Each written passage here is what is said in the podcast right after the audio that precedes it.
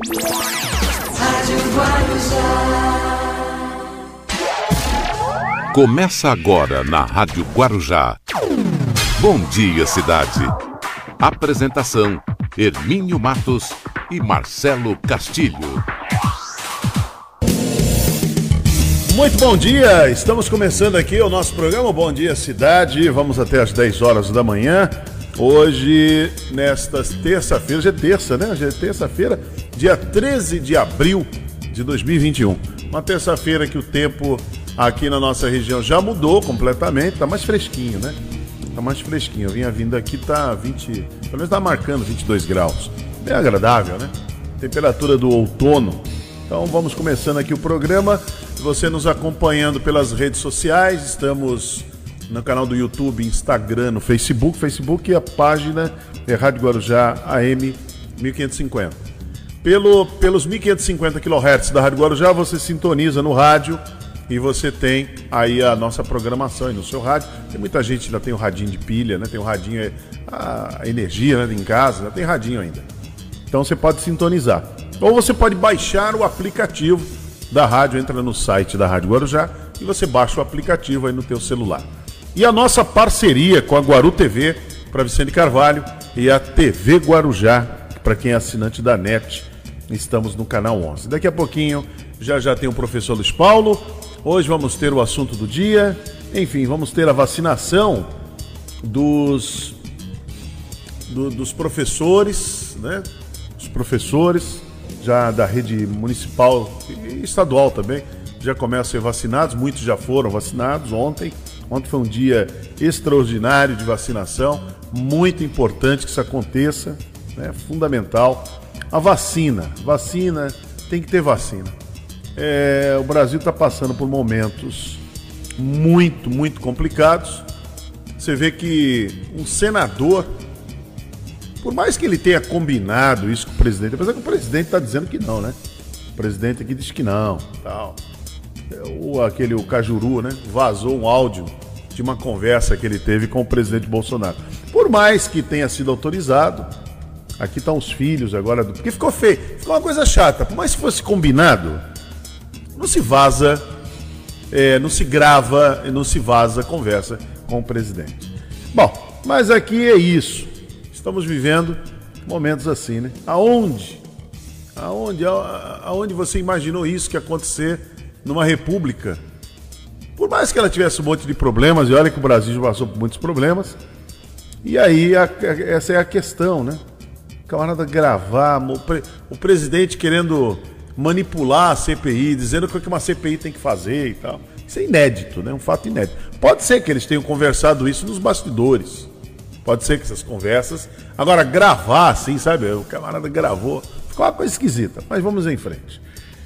E o Brasil continua aí batendo seus recordes de mortes. Ontem também passou aí de 2 mil, quer dizer, é uma situação muito complicada, muito difícil. O que nós precisamos é ter vacina.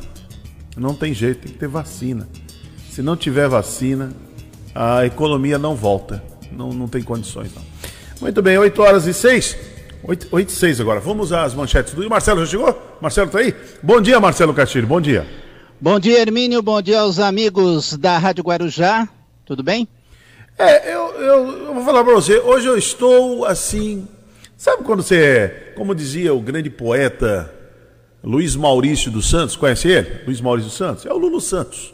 É o Lulu ah, Santos. Sim. O Luiz Maurício dos Santos, que ele dizia, o que atende pela alcunha de Lulu Santos, eu estou igual a humanidade, caminhando com passos de formiga e sem vontade.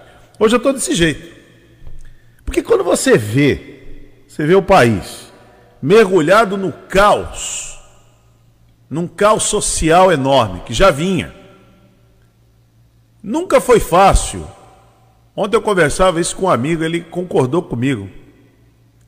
Eu não vou dizer quem é um amigo que concordou. Você não vai acreditar, mas ele concordou. Ontem ele concordou comigo. É, é aquele? É aquele. Ele concordou ontem comigo. Porque essa crise que nós estamos vendo, o Brasil nunca teve diferente. Ou esteve diferente? Nunca esteve. Sempre foi desemprego. O que, mais chocava o país? Desemprego, inflação, pobreza. Aí, a partir dos anos 2000, somente ali 2000, é, 2002, com a eleição do Lula, aí começa a se falar de uns temas que no Brasil não eram tocados muito. Fome Zero, você lembra do, do projeto Fome Zero? Fome Zero, aí depois lançou, juntou, não deu certo, aí lançou o, Bolsa Família. Eu estou falando não deu certo em, em sentido político. Tanto é que acabou aquilo acho que não me engano, quem era o autor desse projeto era o André Graziano, ele que estava à frente disso, então ele acabou. Ficou para trás o assunto. Fome zero.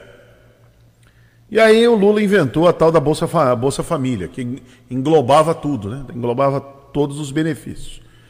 Bom, e o Brasil nunca teve um momento, eu não me lembro, mesmo, alguém fala assim, ah, esse momento foi bom.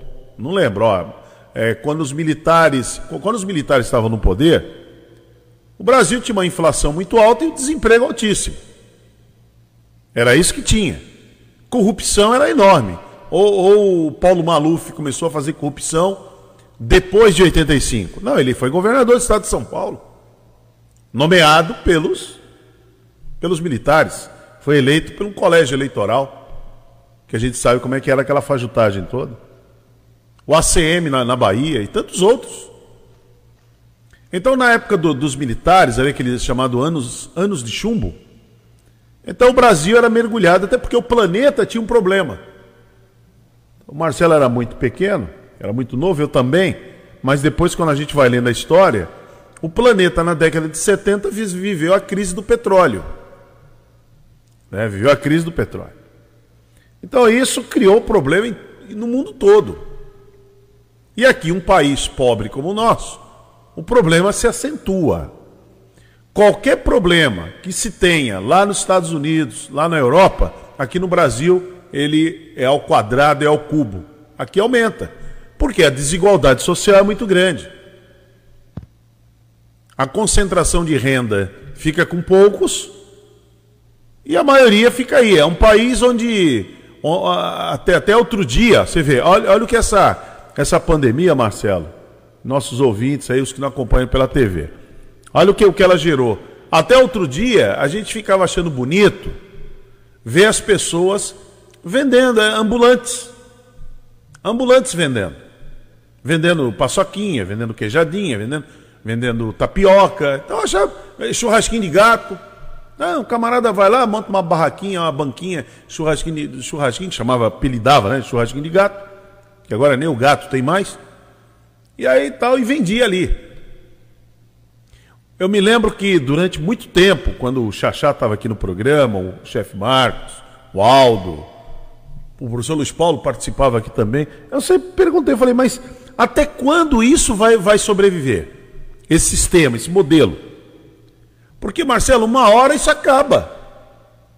Uma hora não tem mais para quem vender. Você começa a abrir comércio e deixa todo mundo vender de maneira desorganizada, daqui a pouco não tem consumidor. Está chiando aí teu microfone. Tá, é, então não, não, tem, não, tem, não tem consumidor. É um problema sério. E é isso que o Brasil viveu ao longo das décadas. Um, um país empobrecido, vem empobrecendo, empobrecendo, Vivemos uma época de inflação muito alta. Aí o Fernando Henrique, ali por volta de 90, 90 depois que o Collor deixa o poder, ele foi o ministro da Fazenda, né, do, do Itamar Franco, aí começa a, organizar o Plano Real. Entre 92 e 94, a gente vivia com a URV. Quem lembra da URV? Era aquela unidade de, de referência de valor. Tem as RV, você compra. Quanto é que custa esse, esse copo aqui? Ah, ele custa 5 RV. Aí você tinha que ir lá, pegar o valor do dia e multiplicar por 5. Uma RV está valendo 2,345. Você multiplicava e dava o valor. Era isso. Para você tirar o dinheiro do bolso e poder pagar. Era o RV. Até chegar o real. Até entrar realmente plano. Quando, quando o plano real começa a acontecer, foi a partir de 95, né? 94, 95. Aí começa plano real para valer. A moeda mudou, saiu do cruzado, né? Era o cruzado, Cruzado Novo, essas coisas todas. Tivemos o Cruzeiro, né? Tivemos o Cruzeiro, depois o Cruzado e assim por diante. Então o Brasil nunca viveu um momento. Eu, eu nunca vi esse assim, um momento como a, o Baixinho agora mandou aqui uma palavra para mim, uma palavra, ó, Marcela, marca aí para você não esquecer. Um momento auspicioso. Nossa. Oh, oh. Pelador, cedo, pelador, pelador, tá gastando logo cedo, hein? Logo cedo. Um momento auspicioso do Brasil. Não tinha. Não tinha esse momento.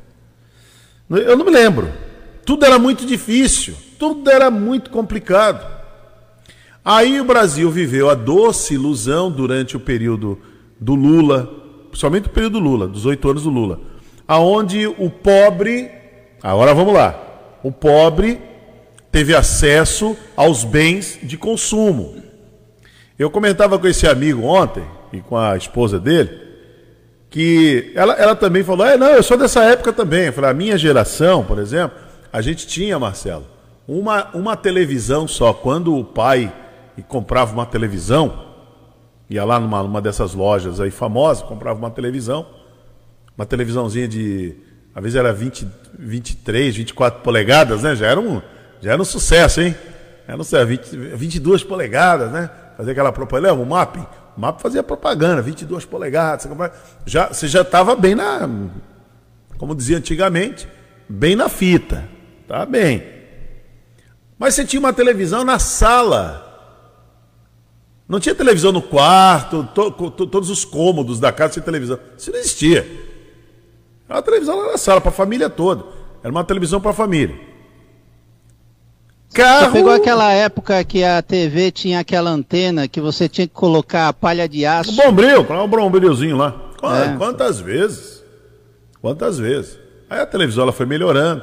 Meu pai ainda comprou uma, era de seletor, né? Você pegava o seletor, Aí você colocava no canal, o canal estava chuviscando lá, você pegava o seletor e ficava rodando, rodando, rodando, rodando, rodando o seletor. Eu não sei se aquilo, o que, que era aquilo, mas, mas cansava a munheca ali, ó.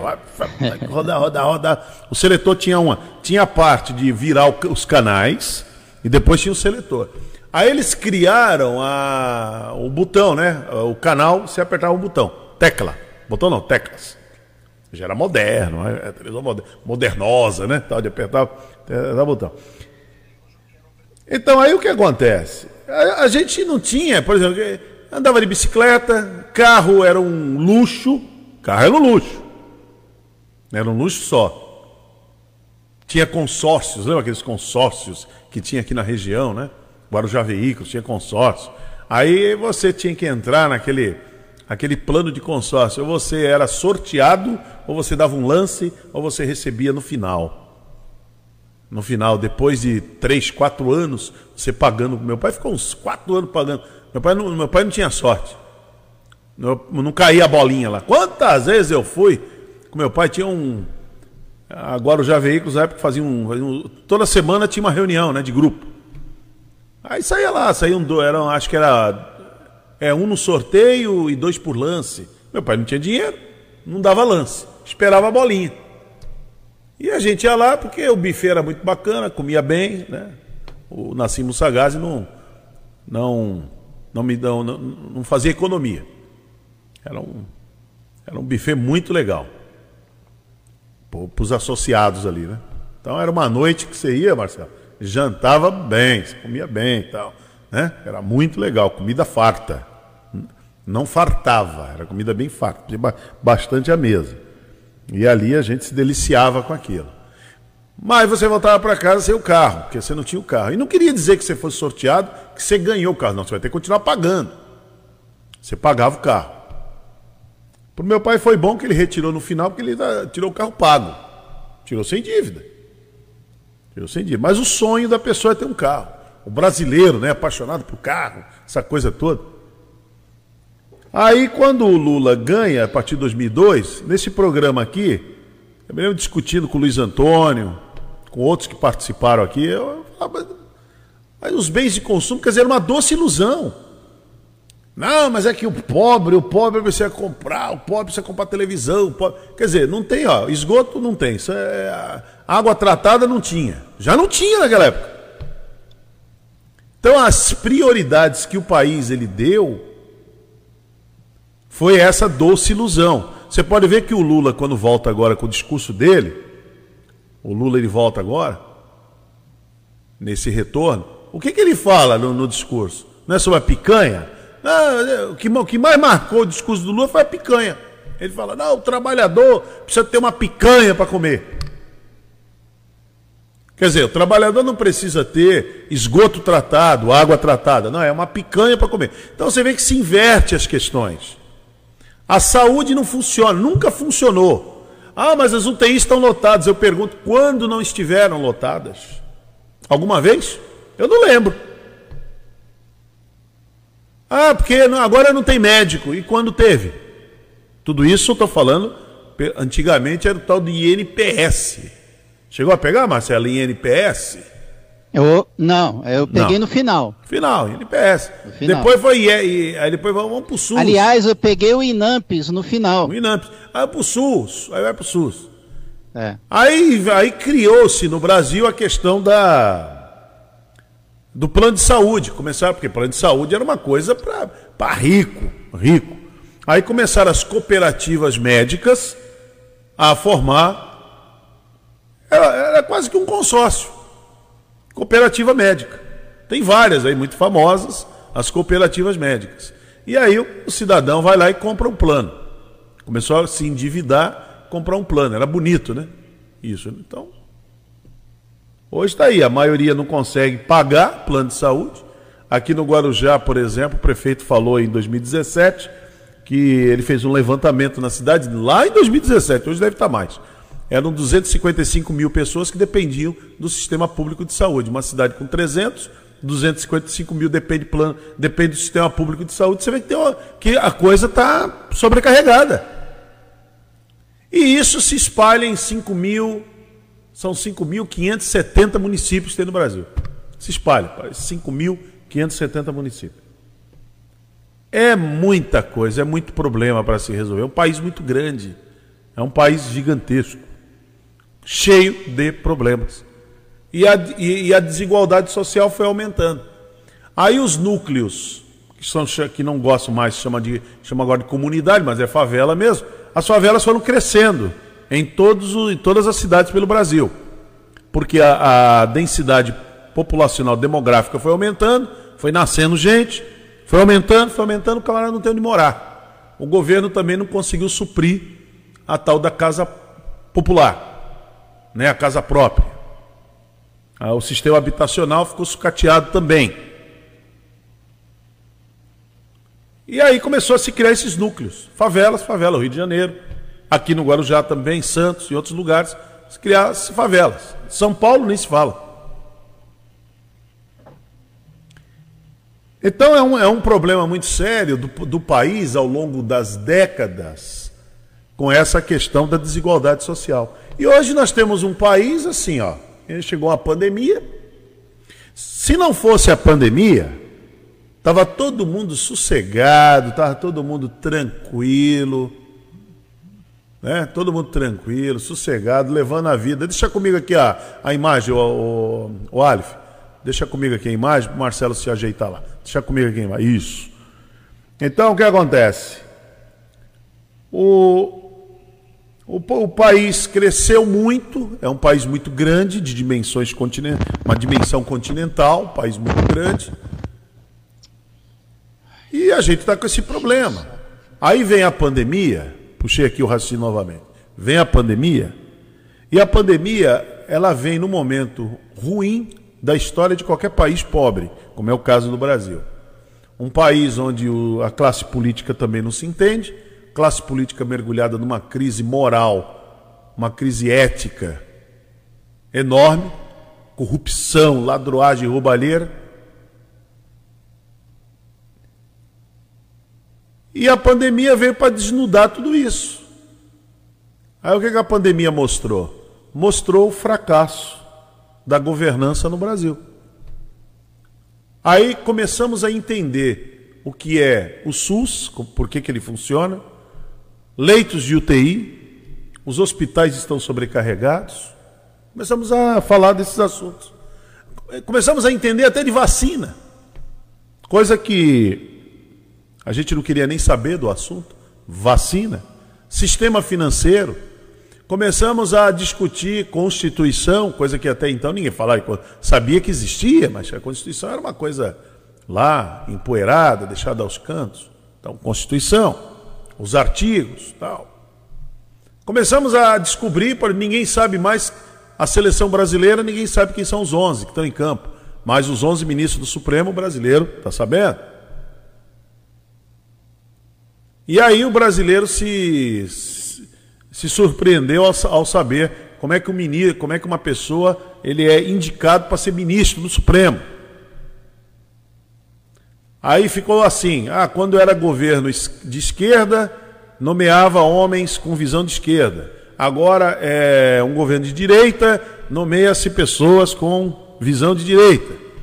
E a justiça, ah, se der, faz uma justiça. Se der, faz, ah, se der. Se não ferir meu, meus interesses, podemos fazer a justiça. Podemos aplicar a lei. Acabou. Virou isso, lamentavelmente. E o país está aí. Os problemas apareceram, a pandemia mostrou isso, desnudou tudo isso aí, mostrou a grave crise, mostrou como o Estado brasileiro é frágil, mostrou como a classe política é frágil também, a ponto de um senador que era metido a valentão, senador valentão, esse Jorge Cajuru, gravou o presidente, diz com autorização, o presidente está dizendo que não. E aí estão ali os dois conspirando contra o Senado. Vamos ver onde vai dar, onde vai chegar tudo isso aí, né? Mas muito bem, vamos em frente então. Agora o Luiz Paulo já está por aí, não? Precisa acordar com carinho também. Então vamos às manchetes do dia. Vamos embora. As principais manchetes do dia. Muito bem, a primeira manchete, 8h25 agora. Olha, família, lá eh, foi injúria racial que aconteceu lá na Praia Grande. Família alega que mulher presa após fazer ofensas racistas sofre de esquizofrenia. Agora tem a resposta. Aquele, aquele desembargador disse que tomava remédio controlado, estava debaixo de forte, forte estresse. Quer dizer, agora o camarada ofende, agride, é esquizofrênico. Tem, agora já tem uma resposta. Já tem uma resposta. Diga lá, Marcelo. 47% dos municípios temem falta de oxigênio em 10 dias. Baixada Santista registra 53 mortes em 24 horas, recorde desde o início da pandemia. Empresários atuam nos bastidores para trazer vacinas extras dos Estados Unidos. Olha, mesmo na fase vermelha, a cidade do Guarujá libera praias durante a semana para a prática de exercícios físicos. Vacinadas contra a Covid produzem anticorpo no leite. Santos suspende vacinação de profissionais da educação após fim das doses. Impeachment de ministro do STF é revanchismo. Palavras do presidente do Senado, Rodrigo Pacheco. Olha, é, em Juquiá começa agora a vacinar profissionais da educação contra a Covid-19. Babá diz que mãe de Henri pediu que ela mentisse. Comerciantes de registro foram às ruas protestar contra fechamento de estabelecimentos. Caixa paga a primeira parcela do auxílio emergencial a pouco mais de 2 milhões de brasileiros. Às 8h27, estas são as principais manchetes do dia. E o Bom Dia Cidade já começou pelas redes sociais, também pelos 1550 kHz da Rádio Guarujá, pela Guaru TV e pela TV Guarujá. Bom Dia Cidade.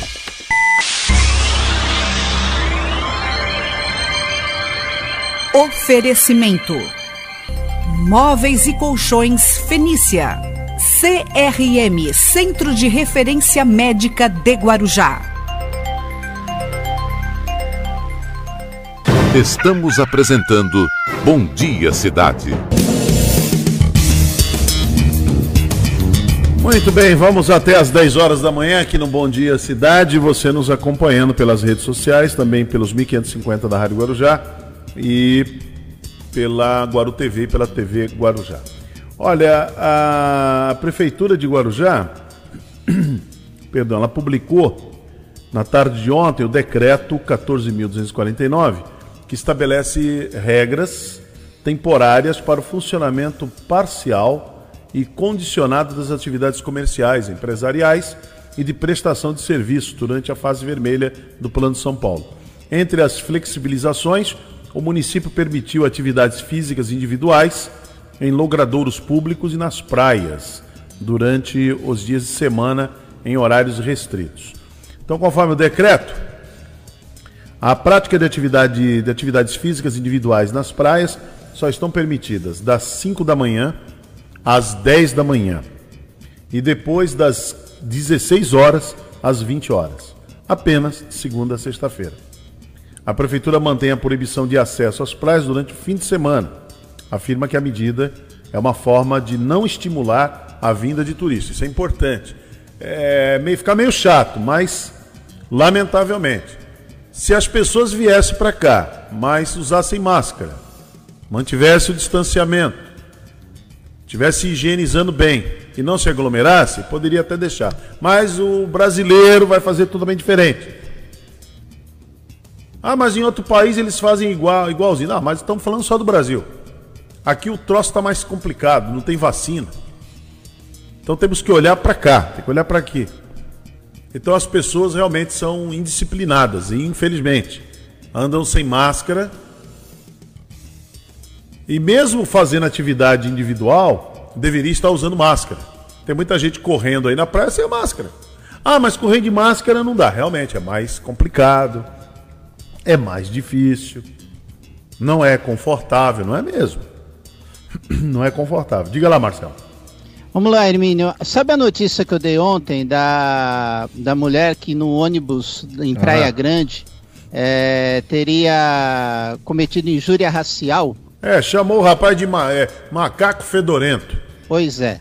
Então, a família da mulher presa após ofender com comentários racistas um passageiro no ônibus em Praia Grande, é, hoje é, ela confirmou né, na matéria, né, na, a, nas declarações, que ela sofre de esquizofrenia.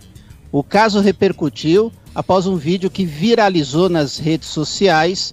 A vítima é, acabou registrando o boletim de ocorrência contra a mulher por injúria racial após ouvir xingamentos como macaco fedorento e preto da senzala, também outro termo que ela usou ao se referir à pessoa. O caso aconteceu no último sábado, na linha 11, que atravessa Praia Grande até o limite com Mongaguá. E um dos passageiros acabou gravando parte da ação desta mulher, onde neste vídeo é possível ouvir ela é, cometendo esse ato de injúria racial contra a vítima, Hermine. É. Eu vou estou mandando aqui pro, pro Aleph, saiu no, no G1 Vamos ver se a gente consegue, o Aleph consegue lá pra gente, a, a, as imagens, né? As imagens falam por si só. Como aquela imagem de ontem, daquele rapaz agredindo aquela moça, aquela moradora, e ela, ela veio a falecer. Ele desfere um soco nela, violento, violento. E aí a moça acabou, depois ele arrastou a moça lá para as escadarias. É, é assim, eu tava, eu vi ontem é, muitos especialistas falando do que está acontecendo com o ser humano. Então, essa pessoa é esquizofrênica. É. Esquizofrenia? Vamos pegar o termo aqui, o que, que é esquizofrenia? Consegue, hein, Marcelo? Você consegue pegar ou eu pego? Vou, vou pegar aqui rapidinho. Esquizofrenia, né? Esquizo... Olha lá, esquizofrenia. Eu sei, inclusive eu uso muito, eu uso muito esse termo para comparar os ideológicos, né? Eu falo, mas esquizofrenia ideológica é o distúrbio da mente dividida, marcada por surtos em que o mundo real acaba substituído por delírios e alucinações. Então a esquizofrenia, o camarada vê inimigo em tudo quanto é lugar. Ele vê inimigo, você é meu inimigo. Isso é doença. Por isso que eu digo aqui que são os esquizofrênicos ideológicos. Eles veem inimigo em tudo quanto é lugar. É esquerda, comunismo. Agora o Jorge Cajuru, por exemplo, você vê que a esquizofrenia é grande. O Jorge Cajuru, que gravou o presidente numa conversa, ele ali mostrando ser um, um vassalo, um serviçal do Bolsonaro, um senador, se comportando daquele jeito. Se prestando esse é, serviço. Então hoje ele está sendo chamado, desde, desde domingo, está sendo atacado pela, nas redes sociais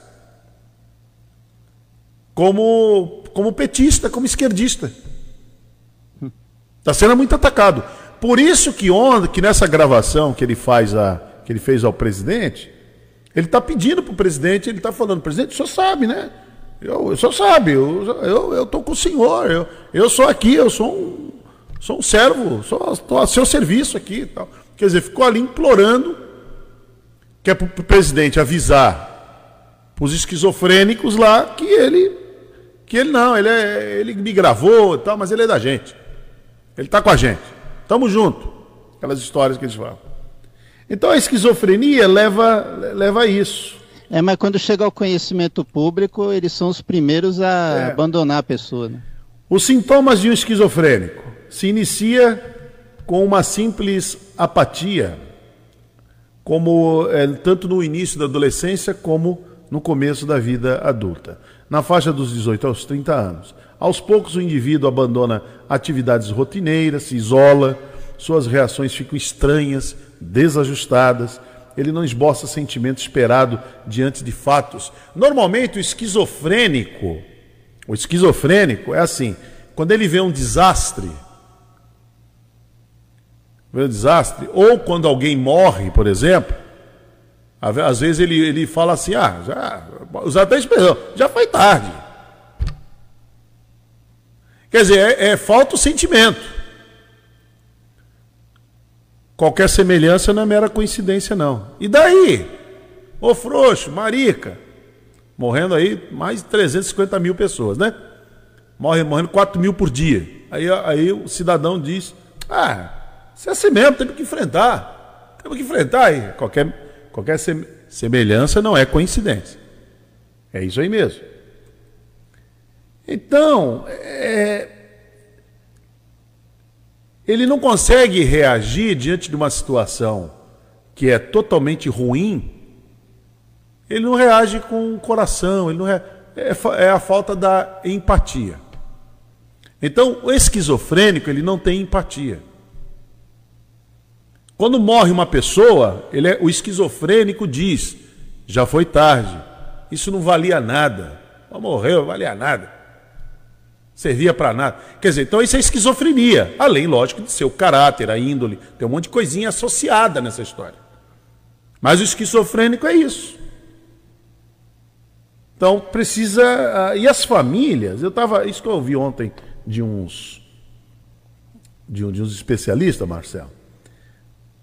Falando que as famílias às vezes sabem que tem um esquizofrênico dentro de casa, mas aí acabam sempre passando paninho, né? Ao invés de levar para tratar, aí fica falando: não, não, não, não, vamos dar mais um tempo. Não, deixa, deixa, deixa, deixa, deixa. Ele vai. Depois, depois, eu vou, depois eu vou ter uma conversa com ele. Nunca vai ter. Nunca terão a conversa com a pessoa. Nas famílias, infelizmente, acontece isso. Ou eu estou enganado. Quem achar que eu estou enganado pode escrever aí.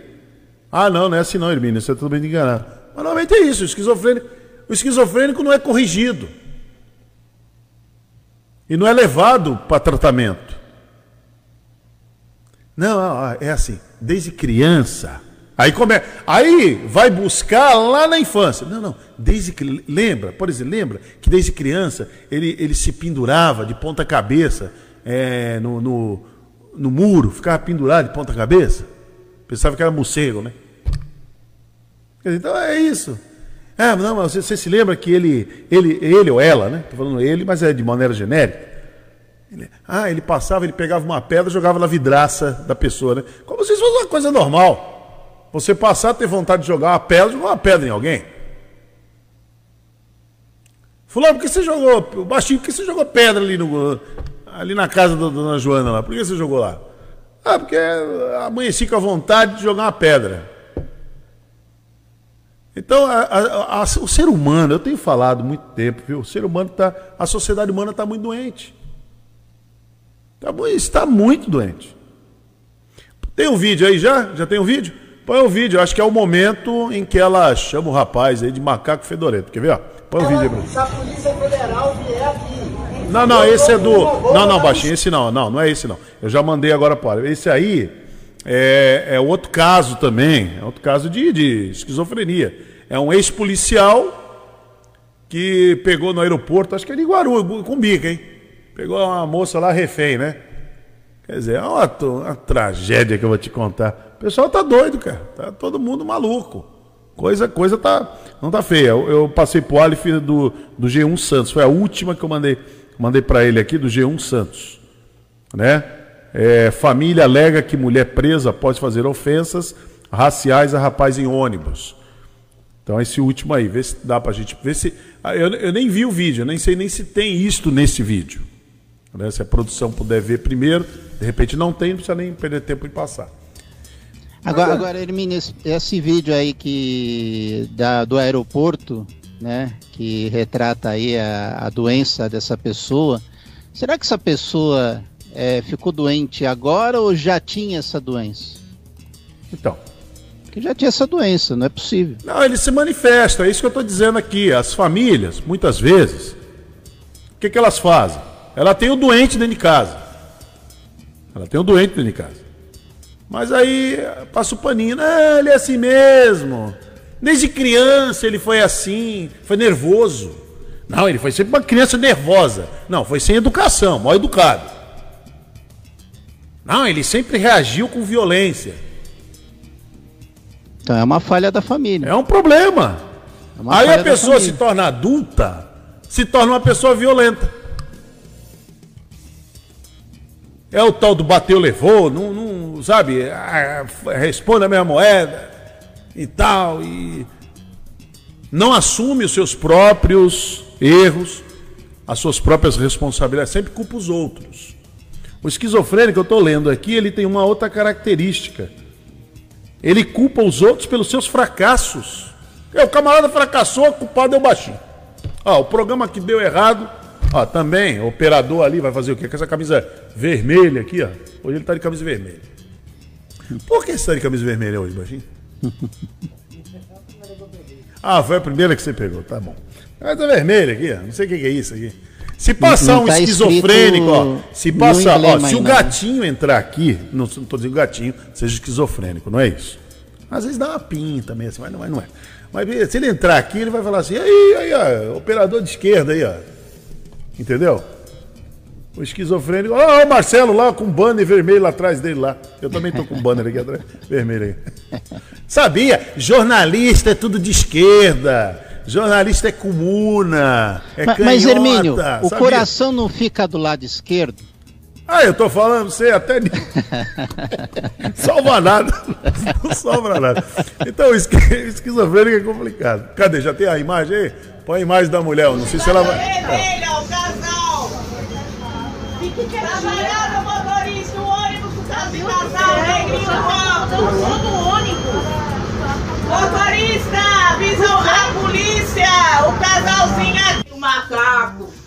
Como eu detesto senzala. Macaco fedorento, fede macaco. Tu não presta, tu é preto da senzala, negreiro, crioulo, filtido. Tira o saltinho, vai catar papelão, vagabundo. Olha lá. É, é, essa mulher, por essas expressões criminosas, ela é uma pessoa doente mesmo. Porque uma pessoa, é, ela, ela poderia dizer isso até numa roda de amigos, porque isso sempre aconteceu. Ela está reverberando aquilo que sempre aconteceu. Em contar piada de preto associada a macaco, a banana, sem zala. É isso aí. Então isso é uma coisa que era muito comum no país. Agora virou crime, né? Quando você não aguentava, a pessoa não aguentava mais na, na, na briga ali e tal, na discussão, no argumento, chamava o cara seu preto safado, como se o branco também não fosse safado. Entendeu? Chama o cara de preto safado. Porque quando você faz isso, você usa esse argumento, que ela falou ali, negrinho, sem zala. Quando faz isso, é para diminuir. Então você rebaixou, ó, eu sou mais que você. Olha a cor da minha pele. Eu sou branco, você é, você é negro. Entendeu? É por aí. Agora, a família está dizendo que ela é esquizofrênica. Agora precisa fazer uma avaliação também, né? Para ver se não buscar essa palavra aqui dá pinta de ser mesmo. Mas tem que ver se, por exemplo, ela já cometeu isso com outras pessoas. Porque o esquizofrênico também não quer saber se é preto ou branco, não, hein? O esquizofrênico, para ele, não tem, não tem cor de pele, não tem é, questão social, econômica, não tem nada disso, não. O esquizofrênico, ele ataca. Com certeza não é o primeiro caso. Então, se analisar,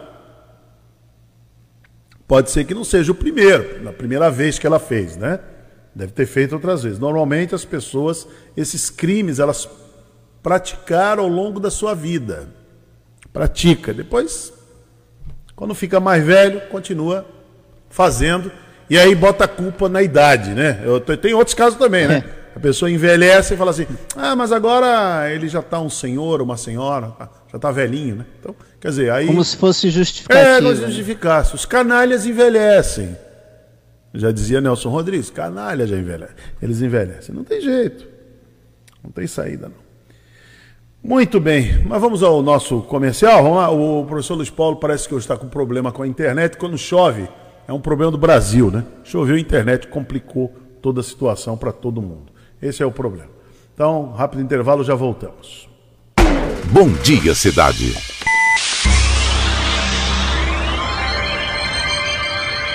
Oferecimento: Móveis e Colchões Fenícia.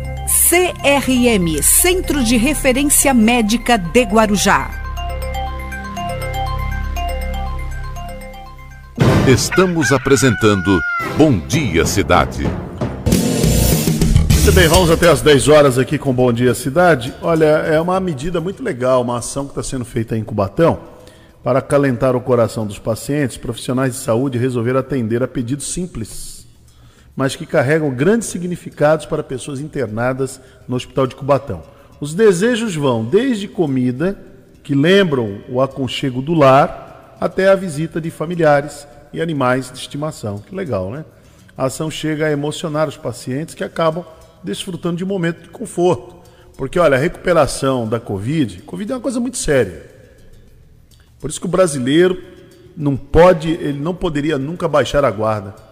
Entendeu? Usar máscara, manter distanciamento, lavar bem as mãos, não se aglomerar. Porque quem pega, quem, quem, quem é contaminado pelo coronavírus e desenvolve a Covid-19, essa doença ela é terrível, não é fácil não. Não é brincadeira. Então, se possível, eu estou seguindo a orientação do Ministério da Saúde. Finalmente, né? Finalmente. Apesar do Ministério da Saúde é, ser totalmente. Ele anda numa contramão do que o presidente da República ele, ele se manifesta e ele promove. Mas o ministro Marcelo Queiroga recomendou, se possível, use duas máscaras. Eu estou usando duas máscaras agora. Eu uso duas máscaras certo? Se você se protege mais, né? Então a recomendação do, do ministro da Saúde, que é médico, médico bem conceituado, sabe o que está dizendo, está falando coisas é, lógicas, né, óbvias e que preservam a saúde preservam a vida. Mas é difícil, ó. quem está internado tem uma situação complicadíssima. Né? Então é isso. Então lá eles estão em Cubatão, é, fazendo com que as pessoas tenham mais conforto. Tem uma foto aqui de um senhor recebendo a, a tartaruguinha dele, né? Tem uma tartaruga, então alguém da família, né? Foi lá, levou a tartaruga para ele. Legal, né? Muito importante mesmo esse aconchego nesse momento. Olha, o, ontem no Rotativa no Ar, o Marcelo Castilho conversou com o secretário de Obras aqui de Guarujá, Adilson de Jesus. Vamos acompanhar a entrevista. Boa tarde, Marcelo. Boa tarde, equipe da Rádio Guarujá. Obrigado aí pela oportunidade para a gente poder bater um papo aí, né? Perfeito. E o secretário, né, junto com a sua equipe, fazendo aí, trabalhando bastante, né, nesse mesmo num período de pandemia, muitas obras ainda em andamento. E a mais importante, né, Adilson, é a questão da macrodrenagem ali do Rio Santa Amaro, não é? Então, é uma obra que nós começamos agora esse mês, passando aí. É uma obra de grande porte, né, Marcelo? Uma obra que faz, cria muitas intervenções no sistema viário, é, mas com o objetivo principal da drenagem. Né? A, o objetivo desse convênio, dessa obra, amenizar essas grandes enchentes que tem ali no Santo Antônio, no Jardim Primavera. Então é uma obra de grande volume, tá? nós começamos pela Francisco Jimenez e estamos agora já na parte de tubulação, na parte de, de, de, de é um canal, né? um canal aberto, e que estamos lá agora começando a fazer, mas é uma obra de um prazo aí de 30 meses e que vai fazer toda a intervenção no bairro. São quatro grandes canais né, nas avenidas principais e depois ela é contemplada com os reservatórios que a gente chama os piscinões, né, que para atender a grande demanda das fortes chuvas e, e, depois, depois da intervenção da drenagem entra todo o sistema viário, toda a parte de guia, sarjeta, calçada, pavimentação. Quer dizer, é uma das obras é, de que há muito tempo, né, é, havia aí essa expectativa de que ela fosse realizada para resolver esse problema de enchentes. É, quanto que hoje é, está estimada essa obra, Adilson? Então, é um financiamento de 77 milhões né, para a gente fazer todo, todo esse contexto que eu te falei, tanto a parte de do, da drenagem, da macro drenagem, como as micro drenagens, né, que são as ruas intermediárias, com ligações de boca de lobo, drenagens de menor porte, como também toda a, depois a pavimentação dessas ruas que vão sofrer essas intervenções, e os grandes piscinões, que vai ter um dique né, entre o, o piscinão e o Rio Santo Amaro, que é para que a gente possa dar, é, dar segurança em toda essa bacia do Rio Santo Amaro. Perfeito, então. Uma obra complexa e a secretaria já executando, né, em etapas, né, é o mais importante, né. E é, a obra está estimada em terminar quando, Adilson? A princípio? Nós, nós estamos falando de 30 meses. Dois anos e meio, nós começamos no mês passado, então temos aí 2022 e dois, parte de 2023, para a gente concluir 100%, né, toda a bacia do Rio Santo Amaro. Agora, Adilson, é, é nessa região que tem uma ocupação irregular, que está se tentando resolver essa questão, Adilson? Então, paralelo à, à, parte física da execução, também tem as outras secretarias envolvidas, né? Nessa Perfeito. questão da habitação, a Secretaria de Habitação, Marcelo Mariano, ele está fazendo o levantamento, está cadastrando e aí nós vamos analisar, de acordo com o projeto, realmente quais são as famílias que vão precisar ser removidas, se vão ser preciso, né? A gente acredita que algumas vamos ter que remover, mas tá, vai ser todo feito um trabalho, vai ser feito um estudo, é, tem essa demanda de como transferir esse pessoal para outro local, é, e estamos fazendo isso é, pela habitação. Tem a questão ambiental também, que é uma, é uma parte que bem complexa, é, replantio de árvores, né, também, né? Então, Tirada. Nós temos todas as árvores que a gente vai remover, nós vamos replantar. É, tem a parte dos licenciamentos, né, junto à SPU, junto à CETESB. Então, é bem complexo a, a, os licenciamentos e as intervenções.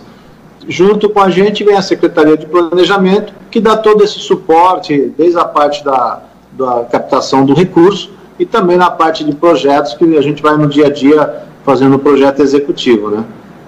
Adilson de Jesus conosco aqui na Rádio Guarujá, nos 1550, também pelo Facebook, Rádio Guarujá AM 1550, secretário de Infraestrutura e Obras do município de Guarujá. E tem uma obra interessante sendo realizada ali na Praia de Pitangueiras, é isso, Adilson? Então, nós temos a, as duas praças, né? Praças da Bandeiras e a Praça Expedicionário. A expedicionária é a praça bem em frente à Avenida Puglisi, né, que ela, nós estamos ali com três convênios. Um convênio é, é só a fonte interativa, que é uma fonte que a gente já está bem caminhada, essa fonte, ela já está bem adiantada. Nós vamos começar a entrar agora na parte de revestimento e, e acabamento. E também outro convênio trata-se da revitalização ao lado da fonte. Então, nós tínhamos lá o bombeiro, tinha um banheiro público, a gente demoliu Vamos agora fazer o muro ali na divisa com a praia e para que a praça seja realmente é, revitalizada por inteira. E agora com esse novo é, ponto turístico, né, provavelmente ela vai ter um outro uso. Para isso a gente vai deixar a praça livre, para você poder ter uma amplitude dela, uma, até usufruir da vista da, da praia da Pitangueiras, mesmo ali na, na próximo da fonte, né? E, e, é uma obra com um prazo de curto a médio prazo ou é uma obra mais longa? É uma obra de 90 dias. Tá? A gente já está com. Eu parei essa obra no final do ano por causa do volume de pessoas, né? Tem alta temporada. Retomamos, já tem uns 30 dias. Eu acho que acredito que mais entre 60 e 90 dias eu entrego a praça já para a população poder usufruir. Perfeito, então. E nessa reta final, já agradecendo a tua participação, Adilson, é, outros projetos devem estar sendo preparados, outros devem estar em andamento. É, como é que está aí esse cronograma de obras? E nós ouvimos aqui o vereador Nego Walter na sessão passada. É, há alguma previsão de obras de prolongamento da Dom Pedro, Adilson? Sim, existe sim. É, o prefeito está junto com o governo do estado, é, acompanhando isso, até para que a gente consiga captar esses recursos. Né? Nós temos a Dom Pedro, tem uma intervenção grande para fazer a recuperação do canal central, próximo ali da região da UNAER, é, que isso é uma obra que já está sendo finalizado o projeto para poder conseguir o recurso e abrir essa licitação. E uma, um desejo de muito tempo, que seria o prolongamento da Dom Pedro, ela vai sair ali próximo da, da Maré Mansa, no Pernambuco, paralelo ao Golfe, para que a gente possa fazer essa, esse anel viário, né, que é, uma, é um grande fluxo de pessoas que vem da ponta da, da, da ilha. É, tem uma região grande que é a Enseada, né, a gente aposta no desenvolvimento da Enseada para os próximos anos. Então a Dom Pedro ela é uma via coletora principal e que vai beneficiar muito essa mobilidade urbana. Então está é, sendo feito esse estudo atendemos o último comunix junto à CETESB do EA-RIMA, então a gente acredita que a, curto prazo a gente vai ter essa aprovação, e enquanto isso já a Secretaria de Planejamento está trabalhando com todos os projetos e todos os, a captação dos recursos. Isso está bem caminhado, inclusive. Então, eu acho que eh, para esse ano nós temos grandes novidades naquela, naquela ponta da, da enseada ali, que diz respeito a Dom Pedro. Ótima notícia aí para os moradores de Guarujá. Adilson, muito obrigado pela tua participação aqui na Rádio Guarujá, né? E qualquer notícia, qualquer novidade, estamos à disposição. Fique à vontade. Ótimo, eu que agradeço você sempre colaborando e dando essa oportunidade e é recíproco. Eu estou aqui à disposição também. O que for preciso é sempre oportuno, né? A gente poder passar para a população uh, as obras que estamos na cidade. Hoje a gente fala, estamos com um canteiro de obras aí, estamos com mais de 30 obras sendo executadas no momento e com 64 convênios vigentes. Então, é muita coisa. E você sempre colaborando, a sua equipe, aí, dando essa oportunidade para a gente. Né? Muito bem, então está aí o, o engenheiro Adilson de Jesus, secretário de obras aqui de Guarujá, participando ontem, foi ontem no Rotativa do Ar, nós reprisamos hoje aqui no Bom Dia Cidade. 9 horas e 3. Bom Dia Cidade.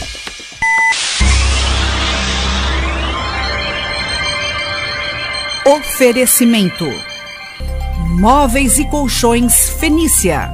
CRM Centro de Referência Médica de Guarujá. Estamos apresentando Bom Dia Cidade. Chegou a internet com a melhor conexão. Agora carrego bem rapidinho pra Connect Telecom. Connect Telecom. Seja pro trabalho, no escritório ou pro lazer, é pra toda a família. 4062 9122 Connect Telecom. Internet 100%, fibra ótica, Conect Telecom. Conect Telecom, agora com até 200 megas de velocidade. O governo de São Paulo está vacinando os professores e funcionários da educação básica com mais de 47 anos das escolas estaduais, municipais e particulares. Para quem trabalha na rede privada, é obrigatória a apresentação dos dois últimos comprovantes de salário. Faça o seu pré-cadastro em vacinajá.sp.gov.br barra educação. Governo de São Paulo. Estado de respeito. Identificação. Esta é a ZYK 590, transmitindo em ondas médias 1550 kHz. Rádio Guarujá Paulista Limitada, retransmitindo para todo o Brasil e o mundo. Rádio Guarujá AM, estúdio em Santos, Rua Paulo Bueno Wolff, número 1, sexto andar, conjunto 63, Ponta da Praia, Santos. Em Guarujá, Rua José Vaz Porto, 175, Santa Rosa, Guarujá. Rádio Guarujá AM, uma empresa do Grupo Rampazo. Estamos apresentando Bom Dia Cidade. Muito bem, vamos até às 10 horas da manhã aqui no Bom Dia Cidade. Olha aí o repórter Fernando Santos. Ontem a gente tentou entrar ao vivo aqui, mas ontem não deu, teve um problema técnico. Mas ele fez a matéria, gravou direitinho ontem, ah, que começou a vacinação dos professores aqui na cidade do Guarujá, ali no Guaibê. E o Fernando fez essa matéria muito legal aqui para a Rádio Guarujá, para Guaru TV e para a TV Guarujá e para as redes sociais. Vamos acompanhar. Alô, bom dia! Você que acompanha a gente aqui pela TV Guarujá, Guaru TV. Agradecer também, mandar um abraço pessoal da Rádio Opa e a galera da Rádio Guarujá também. Um grande abraço. Estamos aqui ao vivo, direto do Guaibê, aqui onde se concentra o maior polo de vacinação da cidade do Guarujá. Lembrando que a vacinação para pedestres acontece também em Vicente de Carvalho, na antiga subprefeitura, na sede da GCM. Mas nós estamos aqui para trazer duas informações. Primeiro, idosos a partir de 68 anos, continua a vacinação a partir de hoje, porém a partir de hoje, dia 12, está acontecendo então aí começa a vacinação para profissionais da área da educação. Tudo centralizado aqui para esse pessoal, aqui no Guaibê, onde funciona, assim como em Vicente Carvalho, os pedestres, das 8 da manhã até as 4 da tarde. E o drive-thru, a gente vai chegar até lá, vamos mostrar da 9 da manhã até as 3 da tarde. Mas vamos mostrar o trânsito aqui? Pode mostrar? Tiago Freixo aqui no comando das imagens. Dá uma olhadinha como é que tá. Um pouquinho movimentado aqui, GCM trabalhando, pessoal do trânsito trabalhando. E a gente vai entrar agora, demonstrar para você como é que tá lá dentro. Por favor, Tiago, na frente, vai mostrando as imagens e a gente vai comentando aqui. Os profissionais da área da educação, a gente vai comentar, vai conversar, vamos procurar ali o secretário de educação para poder falar, responsável pela pasta, para poder falar sobre. Adiantando, os profissionais da área da educação, eles têm que entrar no site, no Vacina Já, fazer lá o cadastro, e aí então depois desse cadastro, vir até aqui e fazer a trazer, imprimir o papel e vir até aqui onde a gente vai mostrar para você agora. Como eu falei, das 8 da manhã até as 16 horas, até as 4 da tarde, funciona para pedestres. Aqui onde a gente está indo agora. A gente vai mostrar para você, já mostramos outras vezes, tudo muito bem organizado, tudo separadinho, os profissionais da área da saúde trabalhando aqui a todo vapor, aliás, não pararam desde o início da pandemia. E a gente vai mostrando aqui para você ao vivo. O pessoal chega, é atendido, já mostra o papel, já faz aí a. Já faz a sua. Já entra na fila e aí é feita então a vacinação. Olha como está tudo bem organizado aqui, tudo direitinho para os profissionais da área da educação, a partir de 47 anos, pode ser merendeira, pode ser faxineira, as pessoas que trabalham na educação, os professores, têm esse direito, então, a partir de hoje. Vale lembrar mais um, um número, mais um dado para a gente trazer para vocês aqui, que os profissionais da área da saúde foram os primeiros a serem imunizados e aí então a prefeitura, pessoal da saúde aqui da área epidemiológica, não estão fazendo mais então a vacinação para o pessoal da, da saúde, a primeira dose, agora somente a segunda dose. Afinal de contas, passou da quantidade, né, do quantitativo que eles fizeram referente aos profissionais da área da saúde. Eram 11 mil, se não me engano, já vacinaram 13 mil profissionais da área da saúde, que desde, desde janeiro, desde o dia 21, tiveram a oportunidade de ser vacinados. Então, agora, somente estão executando a segunda dose para esses profissionais. A gente está aqui mostrando para você, ao vivo, em tempo real, tudo que está acontecendo aqui no ginásio Guaibê. Daqui a pouquinho a gente vai ali para o drive-thru, onde das 9 da manhã até as 3 da tarde funciona essa vacinação. Ao vivo para você aqui pela Guaru TV, pela TV Guarujá, galera que acompanha a gente também aí nas reportagens lá no Fora Geral com Douglas Gonçalves, acompanha também na Rádio Guarujá com o Hermínio, galera que acompanha também lá na Opa! Obrigado pelo carinho, obrigado pela audiência. A gente trazendo aqui para você, começando a semana já com essa primeira matéria, com essa primeira live, mostrando aqui em tempo real tudo que está acontecendo. Tem- Olha aí, ó. Pode falar pra gente, Tiagão. Acabou uma senhora, acabou de ser vacinada aqui. Legal, ao vivo. E o pessoal já está comentando aí, eu quero ouvir. Quero saber o que, que o povo está comentando, quem está comentando, quem está na live junto com a gente aí. Compartilhe essa live, é importante levar essa informação, hein? É importante levar essa informação, então compartilhe, deixe seu bom dia, deixe seu, a sua fala, deixe a sua opinião aí, junto com a gente. Fala pra gente, Tiagão. Tá mostrando aí. Então, uma outra senhora que acabou de tomar vacina. Vamos registrar mais uma aqui, ó. Vamos lá, olha só, aí ao vivo pra você, ó, em tempo real. Que está sendo vacinada. Uma moça que já prepara ó, a vacina que ela só aplica. Ó. Vou mostrar aqui, ó. Ela mostra a seringa com, com o imunizante. Aplica.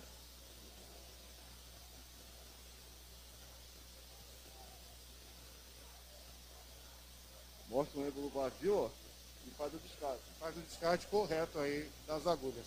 Bom, assim, assim também é feito lá fora. Vamos para lá para tentar procurar o secretário e conversar com ele? Vamos lá?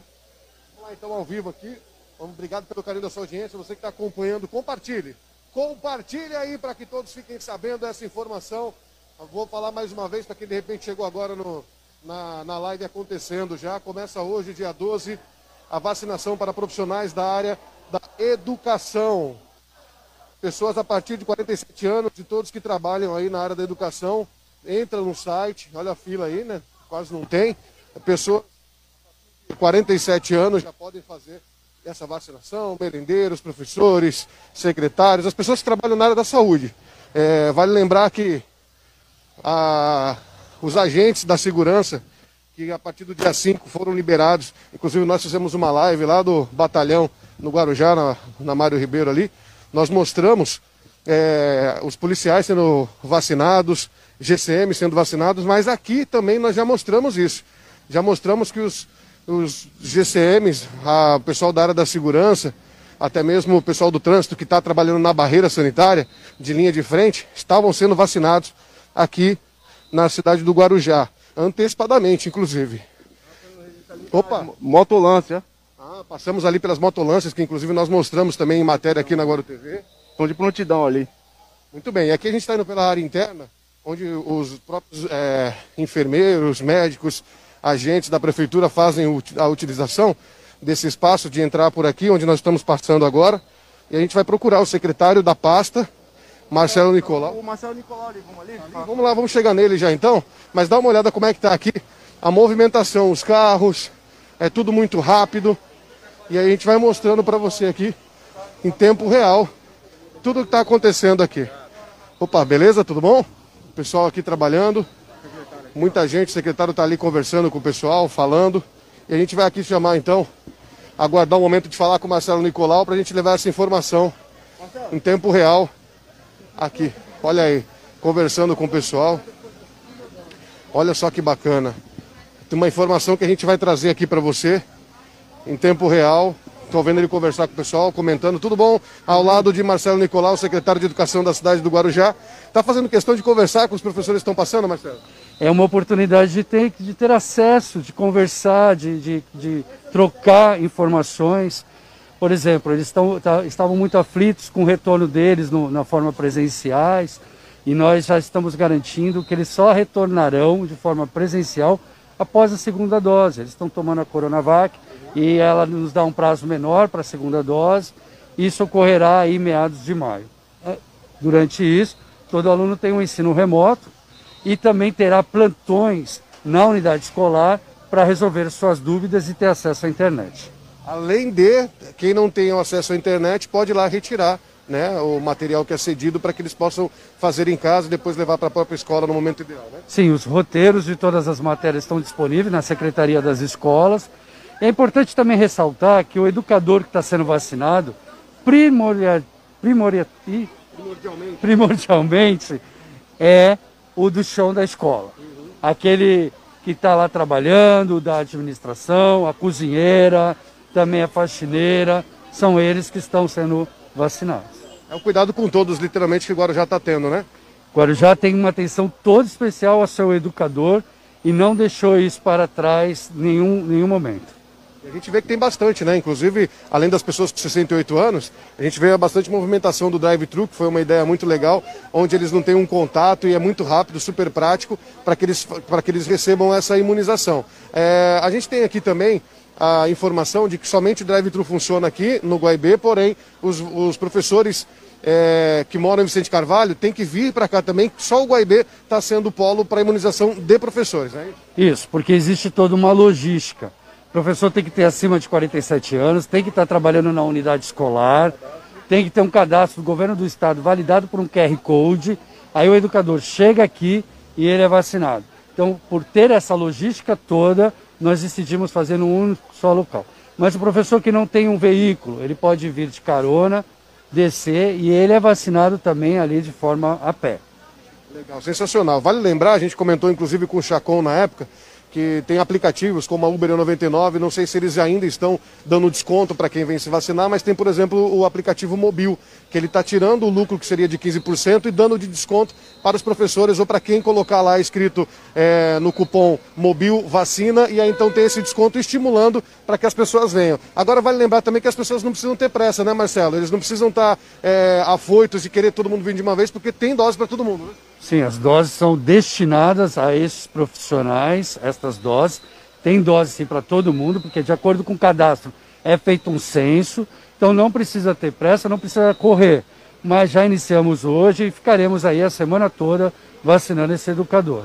Ok, eu vi que você está falando com os professores, não quero te atrapalhar agora, obrigado pelas explicações. Eu vou terminar a live aqui com a Guaru TV, TV Guarujá, e daqui a pouco a gente entra ao vivo com a Rádio Guarujá M, lá com o programa do Hermínio, tudo bem? Pode ser? Agradeço a todos vocês, um abraço ao Hermínio e obrigado a todos os educadores, ao nosso prefeito Walter Suman, que nos auxilie muito com essa vacinação. Muito obrigado. Daqui a pouco a gente volta a falar ao vivo então para outra emissora, tá bom? Tá certo. Obrigado. Bom, então vamos mostrar um pouquinho mais só dessa organização. Pode mostrar, fica daqui mesmo, Thiago, na sombra e mostra para lá. Olha só os carros lá sendo vacinados e a gente quer, os carros, as pessoas sendo vacinadas nos carros e a gente quer saber então, o pessoal está comentando, está falando aí como é que está a interação do nosso público, dos nossos amigos que participam com a gente agora aqui pela Guaru TV, ao vivo aqui pelo Facebook. Então a Silvana está acompanhando a gente aqui, o Walter Souza, a Bia Silas, a Fabiana, a, o Renato, a Adriana Camina, que mais? A Maria Cristina, Lia Oliveira, Kátia Braga, Thiago Garcia, Marcelo Edgar, Tatiana Souza, tem bastante gente hoje aqui. Show de bola, gente. Compartilha aí a galera que estiver acompanhando. Aí, Johnny também. A Verônica e Johnny estarão aí para poder tirar as dúvidas, de repente, quem tiver ainda, nesse momento em que estamos aqui, ao vivo, direto do Guaibê. A galera que acompanha a gente pela Guaru TV, fique atento sempre às, às programações. Se não curtiu a página, curta também aí, tá bom? Aí, a gente está tá aqui trazendo para você a informação em tempo real. Você pode entrar no Facebook da Guaru TV. Se você está assistindo agora, ou se alguém compartilhou, te marcou, ou mandou o link para você, você tem aí a oportunidade de ficar atento a tudo que acontece aqui pela Guaru TV ao vivo. Daqui a pouquinho a gente entra pela Rádio Guarujá AM, onde nós traremos mais informações também, faremos aqui um, aqui ao vivo a Rádio Guarujá AM. E aí o Thiago está mostrando para vocês a quantidade de carros, né? Mas tudo muito bem organizado, tudo direitinho sinalizado. E aí não há a demora. Porém, não precisa ter tão pressa, não precisa ter tanta pressa nesse sentido de vir logo e depois do almoço, está assistindo a gente agora aí, já mata o pai, o tio. Não precisa ter pressa, porque a vacina não vai faltar. Quando eles abrem para uma quantidade, acabam fazendo logística de. Tá. E aí, então, fique atento aí, o... as imagens. Audiência, galera da TV Guarujá também, sempre atento com a Rádio Opa compartilhando fazendo aí a participação. Vale lembrar mais uma vez que você pode vir de ônibus, a CIT está funcionando normalmente e aí você pode vir também com o aplicativo. Eu mostrei umas doações aí que o pessoal está fazendo, da doação solidária, né? Que é super importante, colocada aí pela doutora Edna Suma. Quem puder trazer a doação quando vier fazer a, a vacinação vai ser muito bem-vindo, vai ajudar pessoas carentes com necessidades na cidade, né, Thiago? É, a Maria Eloy está perguntando qual a idade que está sendo vacinada. 68 anos ainda, 68 anos para cima. Quem tiver 68, 69, 70, 80, 90, 100, tá valendo ainda. E a vacinação para o pessoal da área da saúde, somente a segunda dose agora. Não será mais imunizado os profissionais que não vieram ainda e fizeram essa imunização ah, desde o dia 21 de janeiro. Quem está acompanhando a gente, obrigado pelo carinho, obrigado pela audiência. Compartilhe, fique atento aí na página. Curta a página para receber mais informações sempre em tempo real, né, Tiago? E só para reforçar aqui, a... tem bastante veículo aqui no estacionamento, só que não está atrapalhando o trânsito. Sim, tá tranquilo. Mas de qualquer forma, a GCM está lá orientando o pessoal do trânsito, orientando o trânsito. Perfeito, então. Bom, é, vamos finalizar por aqui essa live, que já já a gente vai entrar com a Rádio Guarujá, direto com mais informações, trazendo informações aqui com o pessoal. Agradecer todo mundo aqui, o pessoal da área da saúde, com esse trabalho sempre em excelência, em qualidade e carinho com o próximo. Né? A gente vê o diretor de vigilância epidemiológica, ou o diretor de vigilância em saúde da cidade do Guarujá, Marco Chacon, correndo para um lado para o outro. A gente vê a Terezinha também sempre aí à frente, cuidando dos seus profissionais, cuidando da sua população, fazendo um trabalho bem bacana à frente aí do que é, é pedido pela Prefeitura do Guarujá. Então. Muito bem, está aí boa matéria do Fernando Santos, que ele fez para Guaru TV, também para a TV Guarujá, e incluiu a Rádio Guarujá, então muito boa ver esse momento. É um momento histórico, né? Ver os professores, que estava sendo muito cobrado, muito pedido, né? os profissionais, que eles também estão na linha, na linha de frente, né? os professores, estão muito importante, para que aí as coisas começam a entrar no seu lugar, né? ainda nos eixos. Aí os alunos podem ir para a escola, os professores já estarão protegidos, imunizados e assim a vida vai ganhando outros contornos. Bom, 9 e 21. Bom dia, cidade.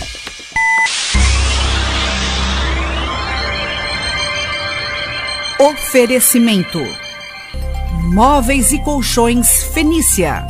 CRM Centro de Referência Médica de Guarujá. Estamos apresentando Bom Dia Cidade. Muito bem, vamos até as, as 10 horas da manhã aqui no Bom Dia Cidade. Olha, a cidade de Santos, ela suspendeu a vacinação contra a Covid para profissionais de educação. Está temporariamente suspensa. Por quê? Faltaram doses. Isso é natural, né? Acabaram as doses da vacina. Mas aqui no Guarujá a vacinação continua no dia de hoje para os profissionais da educação. Agora, o que aconteceu também no Guarujá é Guarujá liberando aí as praias, até eu mencionei já no início do programa, liberando praias. A prefeitura determinou que mantém barreiras sanitárias, mas está liberando as praias para durante a semana para atividades, para exercícios físicos. O jornalista Arthur Biratã, do jornal Itapema, que tem lá o, a, a página do jornal Itapema na TV, e ele participa também, tem parceria com a Guaru TV com a TV Guarujá e com a gente aqui na Rádio Guarujá. O Arthur conversou com o prefeito de Guarujá, Walter Suman, que explica exatamente as novas medidas dessas restrições, embora esteja na fase vermelha do Plano São Paulo, mas tem uma flexibilização desse novo decreto que foi assinado aqui no Guarujá. Então, desde ontem, né? Ontem foi assinado o decreto 14 249. Foi publicado na tarde de ontem, que estabelece regras temporárias para o funcionamento parcial e condicionado das atividades comerciais empresariais, prestadores de serviços, mesmo durante a fase vermelha do Plano São Paulo. Então vamos acompanhar essa entrevista com o prefeito de Guarujá, que foi feita pelo Arthur Obiratã, do jornal Oitapema. É isso aí, amigos do Itapema TV, você que está em casa, nós estamos aqui no gabinete do prefeito, depois de uma hora e meia de espera ali na, na salinha, estava até congelado aqui, porque o ar-condicionado ali é forte. Depois de uma hora e meia conseguimos aqui falar com o prefeito. E o prefeito vai falar sobre o decreto, o novo decreto que acabou de sair, que saiu agora do forno. Ô Cotoco, saiu agora do forno. Agora o surfista não vai precisar mais. Não era nem para mim falar. Mas olha, o surfista não vai precisar mais ficar correndo aí furando fila aí para surfar. O prefeito vai contar tudo aqui desse novo decreto que acabou de sair, acabou de sair. Você que está em casa aí, ó, é, compartilha essa live aí. Acabou de sair o um novo decreto, decreto número, qual que é o decreto aí? O, é 14. 249. 14249. Decreto número 14249. Você já tem gente aí? E olha, vamos fazer três perguntas para o prefeito aí. Você que está em casa, quer fazer aquela pergunta para o prefeito? Nós vamos falar três. Ô, Tiago, vai, tu vai ler três perguntas aí. O pessoal que estiver em casa aí fazer a pergunta para o prefeito. Nós estamos aqui ao vivo com exclusividade. Demorou, demorou, não foi fácil não. Aqui o negócio aqui, aqui não tem blá blá blá. Prefeito, boa noite. Já é seis e que horas são agora? 6 e 36. 6 e 30, ah, tá ali, 6 e 36 aí. 6 e 36 estamos aqui, prefeito. Boa noite, prefeito. Uma boa noite, Arthur. Boa noite a todos. Muito trabalho, né, Arthur? Muito trabalho, período difícil que nós estamos passando, mais um dos períodos difíceis, mas é importante a gente recordar que a Baixada Santista vem de uma medida mais restritiva, que foi o mais restritiva, que foi o lockdown, né, a medida mais dura, vamos chamar, apesar de equilibrada, foi mais dura. É, nós passamos por uma fase emergencial é, e agora a fase vermelha, cujo plano São Paulo é, definiu é, para que os municípios é, possam ser mais restritivos que o Estado, se quiserem, mas jamais permissivos, uma vez que o Tribunal de Justiça, o Ministério Público do Estado de São Paulo, prontamente reage quando é, um prefeito é mais permissivo, ou seja, vai além daquilo que o Estado permite. Na realidade, a gente tem que ter sempre bom senso. Sempre tenho dito que o combate ao coronavírus é responsabilidade de todos. E nós não, não estamos baixando a nossa guarda em nenhum instante nesse um ano de enfrentamento da pandemia. Passamos aí por treinamentos, hospital de campanha, complexo Covid, triagem, desinfecção, né, adaptação de novos eh, leitos eh, do próprio da municipalidade, como o CAPSAD, o nosso novo hospital de campanha com 50 leitos, ampliação de mais 20 leitos de UTI Covid no Hospital Santo Amaro, além de tantas outras medidas que o nosso gabinete de crise tem adotado. E eh, ninguém toma nenhuma medida restritiva com qualquer prazer, Arthur. Né? A gente sabe dos impactos que essa pandemia tem causado, principalmente para a saúde do corpo das pessoas, ceifando milhares de vidas. Né? Nossa cidade já está, mais de 700 vidas, infelizmente, foram perdidas. A gente lamenta profundamente, não só aqui, mas no estado de São Paulo, Baixada Santista como um todo.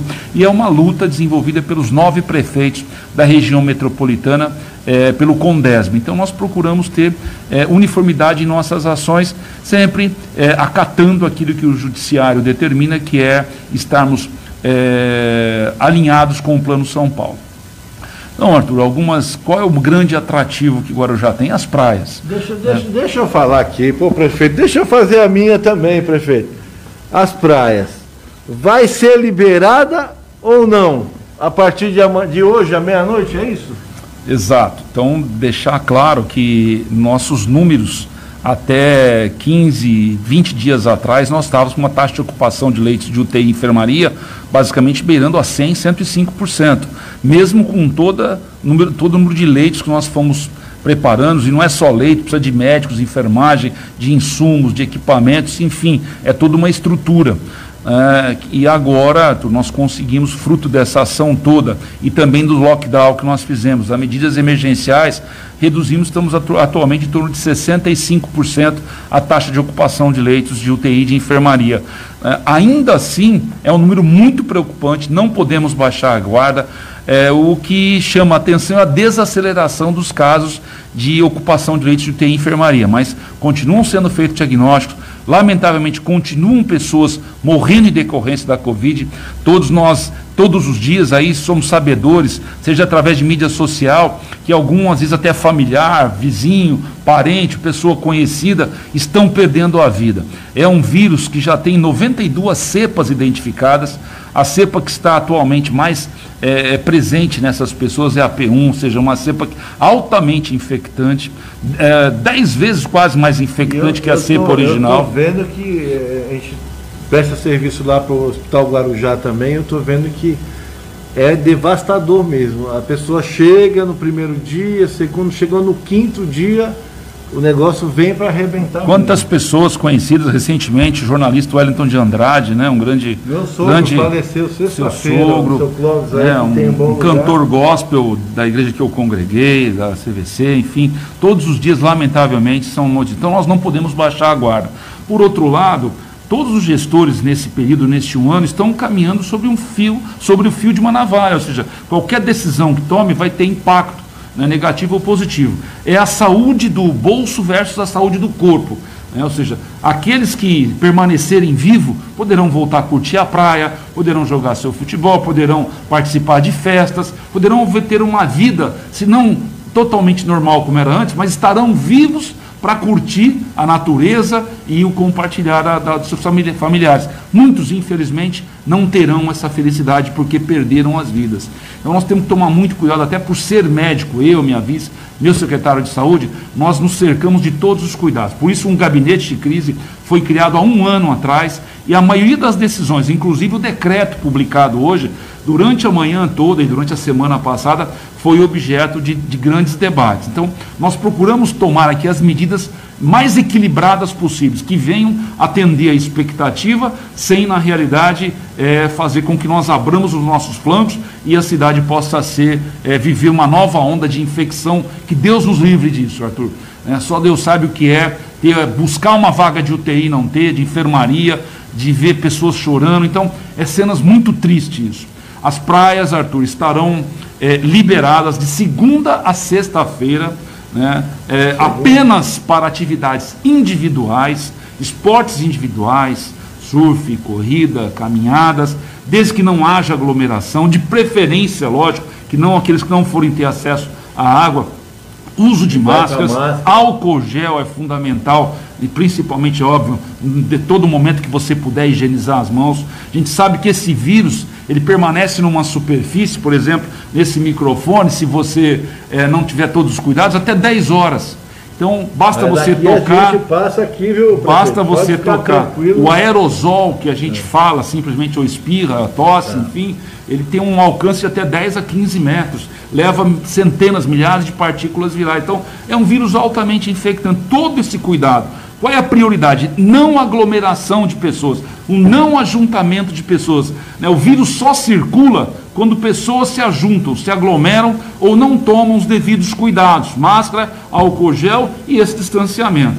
Finais de semana, até pelas nossas praias, né, com todo respeito às outras cidades, serem as praias, uma das as praias mais bonitas eh, do litoral paulista, há uma procura é, muito grande eh, de todo o interior de São Paulo, da capital, das pessoas que queiram vir para o Guarujá. Estarão, eh, essas pessoas têm que ter ciência de que sexta, a partir das 20 horas, até porque existe um toque Vai de barreira? Vai, vai continuar a barreira? né? As barreiras irão continuar. Nós não temos braço para fazer aquela barreira que fizemos o ano passado, sete dias por semana, 24 horas por dia, durante três a quatro meses. Até fizemos na fase do lockdown mais, auto- mais duro, recentemente, e da fase emergencial, nós mantivemos barreiras né, todos os dias. Agora apenas sexta, sábado e domingo, ou seja, a, a partir das 10 horas da manhã de sexta até as 10 horas da manhã de domingo.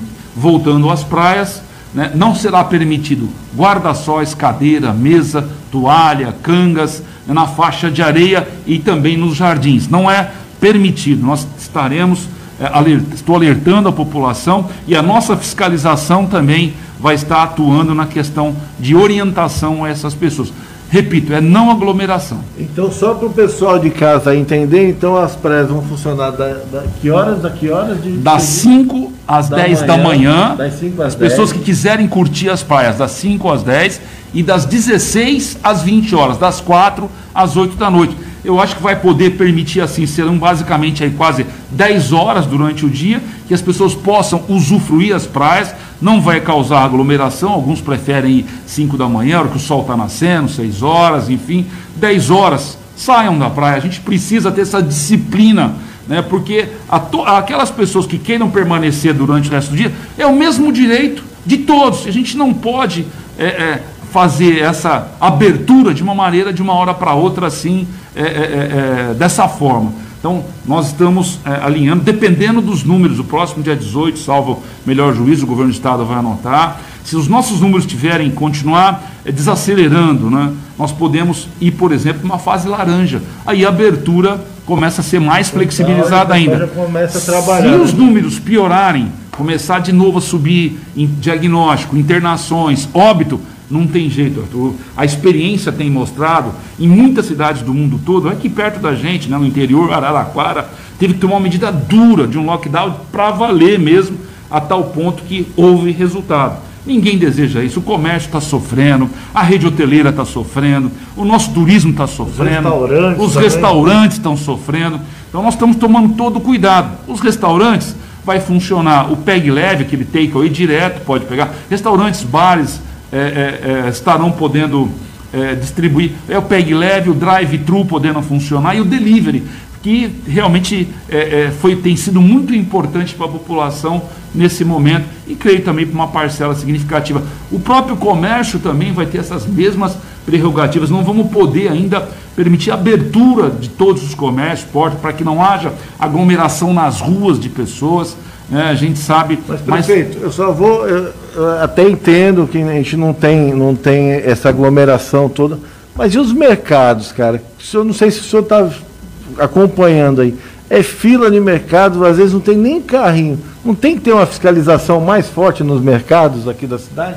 Nós- nossa força-tarefa, fiscalização tá- tem atuado já faz um ano, Arthur. Realmente é, é, a gente sabe que a fadiga, o cansaço físico, psicológico abate. né? Tivemos eventos bastante desagradáveis recentemente. né? Os mercados, os supermercados e hipermercados estarão funcionando. né? Tem um limite, salvo melhor juízo, das seis até a meia-noite.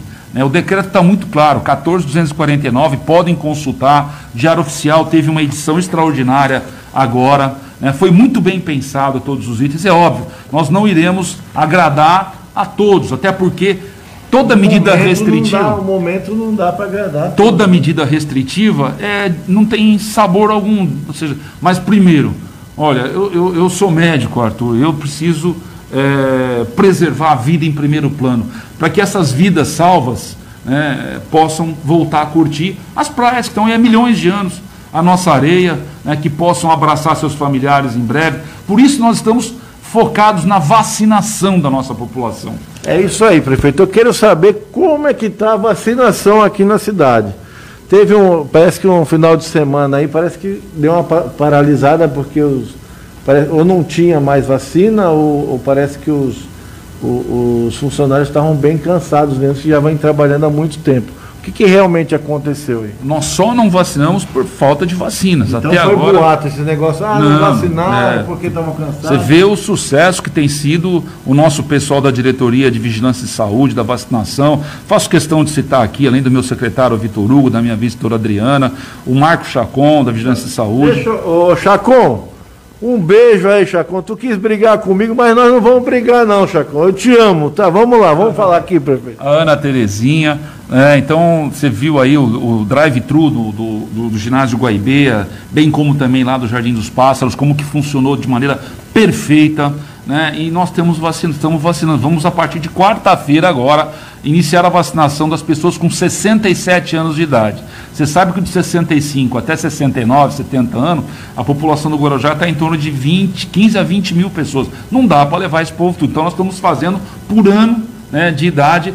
Além disso, estamos vacinando a segunda dose de todos aqueles que tomaram a primeira dose, agora 21 a 28 dias após a primeira dose. Então, tem uma logística bastante é, é, delicada que a gente tem que seguir.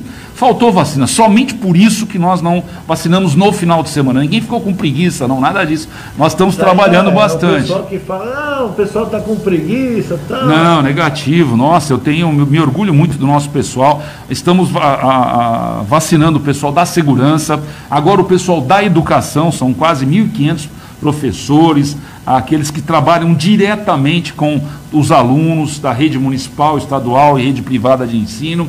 né? Ou seja, nós queremos retomar as atividades, as atividades presenciais nas nossas escolas o mais breve possível, mas com toda a segurança. E, e segurança, entenda vacinação. O Arujá já aplicou 46.376 doses. Pessoas completamente vacinadas, 34.533. Arthur, 10 a 12% da população já estão vacinados com a segunda dose no nosso município. É pouco, é pouco, mas nós estamos aguardando as vacinas chegarem através do Ministério da Saúde, Secretaria Estadual de Saúde e aos municípios. Mas parece que a gente está com um déficit aí de vacina ainda, né, prefeito? Parece que fizeram um levantamento, um estudo aí, está faltando vacina. Ô, atenção, João Dória, manda mais vacina aqui para o Guarujá, que tá, a gente está com um déficit aqui. Tem um déficit aqui, prefeito, de vacina? É, lamentavelmente, o Condesb, os nove prefeitos estão constantemente se comunicando e as informações são que todas, basicamente, cidades da Baixada Santista têm um déficit aí do número de vacinas. Salvo o melhor juízo aí, Praia Grande, em torno de 6.200, Itanhaém 2.500, Bertioga 2.000, é, Mongaguá também, e Guarujá está com um déficit de 8 mil doses. Nós estamos na expectativa para avançar mas a, a esperança é que ainda amanhã ou mais tardar quarta-feira cheguem essas vacinas e nós possamos dar continuidade ao, às pessoas aí de 67 anos. Prefeito, vamos falar um pouquinho de. O pessoal fala, fique em casa, fique em casa. A gente sabe que está bem, tá, a, a, cidade está né, está passando, não é só o Guarujá, é, é a Baixada, é o Brasil, é o mundo inteiro. E o pessoal está pedindo cesta básica. O que, que o prefeito está podendo fazer para conquistar essa cesta básica para a população? Vamos, é bom sempre recordar todo o trabalho que vem sendo realizado o ano passado, em vigência ainda daquela, das sequelas daquele escorregamento de morro e da própria pandemia. Recursos é, do Fundo Social de Solidariedade, em torno de 3 milhões de reais, foram é, destinados à compra e entrega de mais de 60 62 mil, 63 mil cestas básicas. Né? E essa captação de doação de solidariedade continua. A solidariedade tem sido um carro-chefe. Nós estaremos utilizando também recursos do Fundo, eh, do Fundo Social de Solidariedade para aquisição de mais cestas. A Secretaria de Assistência Social tem feito um trabalho também importante de, eh, no combate à insegurança alimentar. É importante salientar que nós já entregamos aos mais de 34 mil alunos da rede municipal de ensino e também familiares, em torno de quase 750 mil refeições neste um ano. Refeições prontas, preparadas, é só sentar e comer, ou seja, não precisa preparar, né, não seja né, tempero, já estão prontinhas, estão sendo entregues em 15 polos definidos pela nossa Secretaria de Educação. A insegurança alimentar é um trabalho constante, mas eu tenho dito que a solidariedade é o carro-chefe. Muitos empresários, pessoas que doaram muito na época de escorregamento, não podem doar, talvez é, mais agora nesse período, que está difícil para todo mundo, mas ainda as doações estão chegando, fruto de crédito que o Fundo Social, pelo trabalho sério que pratica, a Secretaria de Assistência Social é, tem captado e distribuído para as mais de 80 entidades. Um novo critério, até quero salientar aqui, que foi adotado pelo Fundo Social, é que os CRAS passarão a cadastrar as pessoas em extrema vulnerabilidade, né? ou seja, aquele critério que as entidades estavam fazendo a distribuição, agora vai passar a ser de maneira individualizada, ou seja, há um critério social de necessidade realmente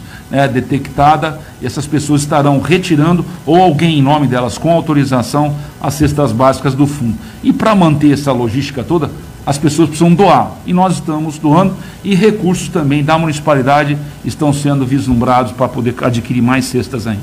Vamos ler, vamos ler uma, uma pergunta. É, tem, tem alguma pergunta aí para o prefeito aí? O Michael João Vitor está perguntando quando volta as aulas presenciais. as aulas presenciais, esquecemos das aulas. Somente após a vacinação é, dos professores da rede municipal, estadual.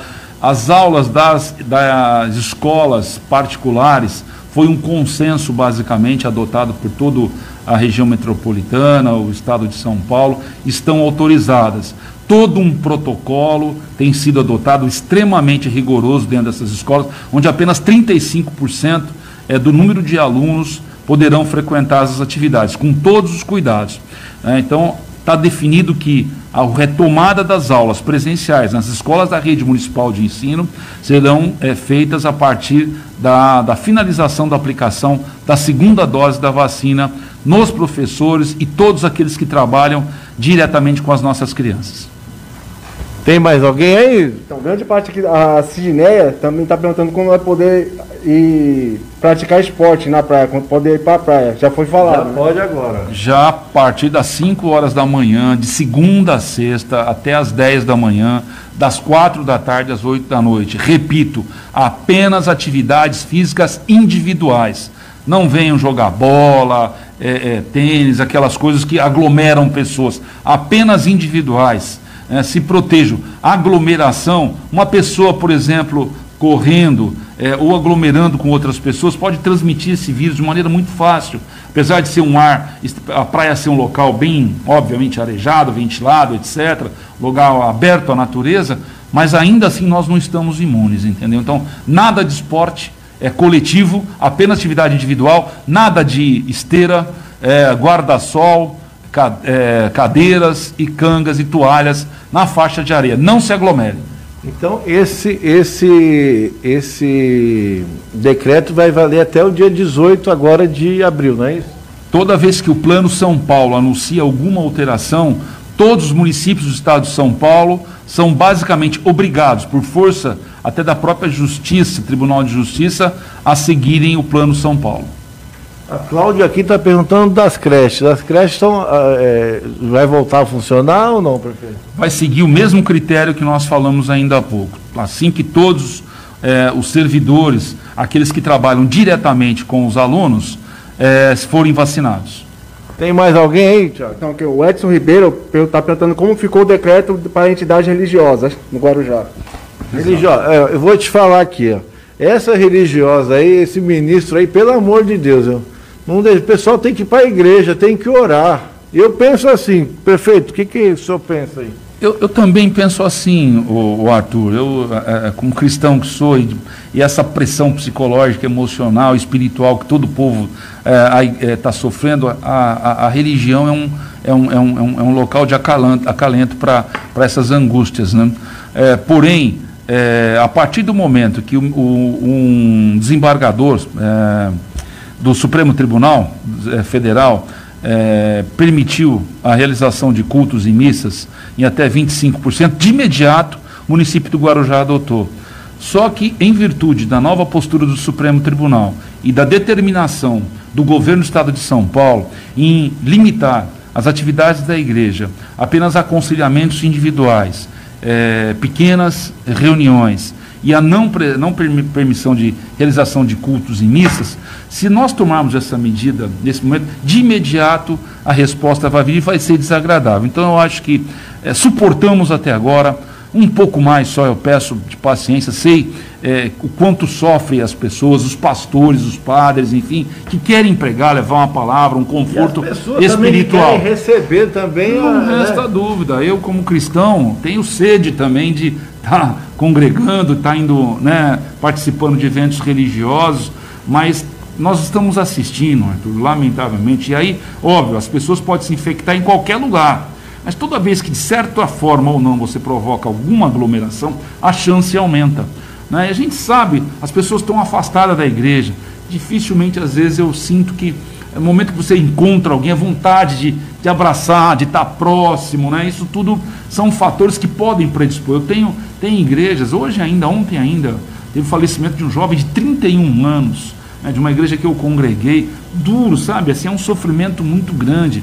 Né? Igrejas que eu tenho uma boa relação com pastores, estou vendo aí muita gente infectada, contaminada. Essas pessoas podem até se infectar na rua, num ponto de ônibus ou, ou caminhando, sei lá, e podem levar para a igreja. A igreja é um ponto de convergência, onde as pessoas se ajuntam. Então, nesse momento, é, vamos aproveitar que nossa, os nossos números estão desacelerando né, e vamos segurar um pouco mais. Eu tenho certeza que nós vamos superar isso, vai passar, a vacinação vai acontecer e a gente vai voltar, se Deus quiser, à nossa nova normalidade. É isso aí. Vamos falar aqui que aqui não tem blá blá blá nem enganação, não é nada combinado. Prefeito, e o PAN da rodoviária? Teve a intervenção? Como é que está lá? Bom, nosso pessoal retomou as atividades do PAN da rodoviária. A gente sabe muito bem aí que é, nesses dois anos e quase seis meses de atividade, houve lá no início uma boa transformação. O PAN sofreu reformas importantíssimas é, da, da, climatização, do mobiliário, das equipes médicas. Então, durante, posso dizer, um ano, um ano e quatro meses, foi um serviço bem aprovado pela população. É, lamentavelmente, ao longo desse período, começaram a ocorrer é, atrasos no pagamento de servidores, o não recolhimento de encargos sociais, trabalhistas, notificações é, feitas pelo Tribunal de Contas do Estado, né, denúncias que houveram de pessoas que não receberam esses encargos junto ao Ministério Público, né, as contas que vinham sendo apresentadas, recebendo críticas por parte da nossa comissão eh, de fiscalização do terceiro setor, né, aprovação parcial apenas por parte do Conselho Municipal de Saúde. né, então, a, a- a municipalidade vinha, até para que não houvesse a desassistência às pessoas, fornecendo insumos, material médico hospitalar, para poder suprir. Houve um aumento da demanda, a gente reconhece em período de pandemia. Reconhecendo isso, nós fizemos um reequilíbrio contratual desse contrato, chegamos até a antecipar né, pagamento eh, de parcela de mensalidade para poder não poder não haver desabastecimento, para que os, os honorários, para que o pagamento de prestadores de serviços, servidores, colaboradores fossem honrados. Lamentavelmente, Arthur, isso evoluiu de uma maneira muito desagradável. Né, a, a tal ponto que as recomendações foram muito mais duras por parte do Ministério Público e muito mais incisivas ainda pelo, por parte do Tribunal de Contas e mais incisivas ainda por parte do Ministério Público. É, quando culminou na desassistência, onde tava, começou a faltar medicamentos primários, simples, né, ou seja, come- começando a colocar a vida das pessoas em risco, não houve outra alternativa, juntando todos esses dados para que nós não que nós tivéssemos uma medida mais dura. E a medida mais dura foi a intervenção e a municipalidade retomar a gestão da- do plano da rodoviária. É, óbvio, toda mudança de maneira bastante dura, como é uma intervenção, provoca turbulências. Mas aos poucos, a nossa equipe médica, a equipe de é, enfermagem, a gestão, existe uma comissão interventora nomeada. Dentro dessa comissão interventora existem pessoas ligadas ao Tribunal de Contas, da Controladoria Geral do município, ao Ministério Público. Nós estamos reportando todos esses dados, até por eh, recomendação do MP, essas informações, todos os dados que estão sendo aí coletados ao longo desse período que ficou sob gestão da OS. Prefeito, o pessoal está falando aqui, ó, é, que é, estamos numa pandemia de dengue. Tem alguma coisa que o senhor está fazendo aí? Tem algum lugar específico? Que nem agora aqui no plano da rodoviária é só Covid, né? Tem algum lugar específico só para o tratamento de dengue? aproveitar esse momento e dizer por que, que nós é, é, consideramos o plano da rodoviária uma referência para a Covid. Quando o paciente está infectado, ele acaba, ele acaba, acaba caminhando para outras unidades de saúde. Isso gera um, um volume maior de pessoas infectadas circulando pela cidade. Quando nós centralizamos na, no plano da rodoviária, é todo já esse cuidado. já, ali já ali, direto. ou, ou- não está deixando de atender, não, está de- não estamos deixando de atender outras doenças. Mas feito o diagnóstico, primeiro atendimento, nós estamos encaminhando. De certo modo, é, o PAN tem condições, tem 16 leitos semi-intensiva, tem mais 28 leitos de enfermaria, né, ou seja, tem uma estrutura propícia para poder dar essa cobertura para a Covid. Nós estamos enfrentando, como muitas cidades do interior, muitas cidades da Baixada Santista, uma outra epidemia, não é pandemia, seria a dengue chikungunya. É um trabalho constante da nossa diretoria de vigilância e saúde. Contratei, chamamos mais 15 agentes de controle de endemias. Serão recebidos amanhã, você está até convidado é, é, nesse evento, amanhã, às 10 horas da manhã, lá no Teatro Procopio Ferreira. Irão ser recepcionados. São, é um reforço a mais que nós estamos dando na questão de fiscalização. Mas, como eu disse, tudo é questão de consciência de saúde pessoal e saúde coletiva, Arthur. Por isso é importante que as pessoas eh, atentem a todas as recomendações do não acúmulo de água em recipientes para que ali não prolifere larvas. Outro dia eu fui visitar uma pavimentação de uma rua que estava totalmente destruída, bonita. A rua estava bonita, ficou linda tal, mas cheia de lixo. E no meio desse lixo, garrafinhas, tampinhas, né, recipientes que estavam aglomerando, e eu, eu mesmo detectei presença de larvas. Então, todo cuidado é fundamental. Mais uma vez, cada um de nós somos corresponsáveis. Nós estamos fazendo aí a, a- o fumacê, nossos agentes estão visitando residências, esses cuidados estão sendo tomados. Perfeito. Para terminar, deixa eu só, só responder aqui. Teve uma pessoa que falou: é, você fica caguetando o supermercado. Ninguém está caguetando, só estamos falando que tem aglomeração, isso aí todo mundo vê, é nítido, e a gente só está pedindo um pouco mais de fiscalização, porque ali pode estar o vírus e passar para várias pessoas. Depois não tem leito aqui, aí vai reclamar de quem? Então você aí de casa aí, não estamos falando a verdade aqui, viu, prefeito? os, o- o- é, os donos de mercado têm que tomar mais cuidado, que está cheio de gente no mercado. Tem filas quilométricas hoje para entrar. Você vê, Arthur, a grande preocupação, por exemplo, pegando um paralelo aí, o transporte público. Nós mantivemos a nossa frota na- na- quase que na totalidade. E a recomendação é que é apenas sentado. E quando tem alguma, alguma identificação de pessoas em pé, algum número de pessoas maiores, é, no maior, maior número de pessoas de pé, a gente, nós estamos notificando a empresa. Então, e a empresa tem todo o cuidado de higienização, etc., e uso de, co- co- cobrando uso de máscaras é, de todos. Mesma coisa, hipermercados, supermercados.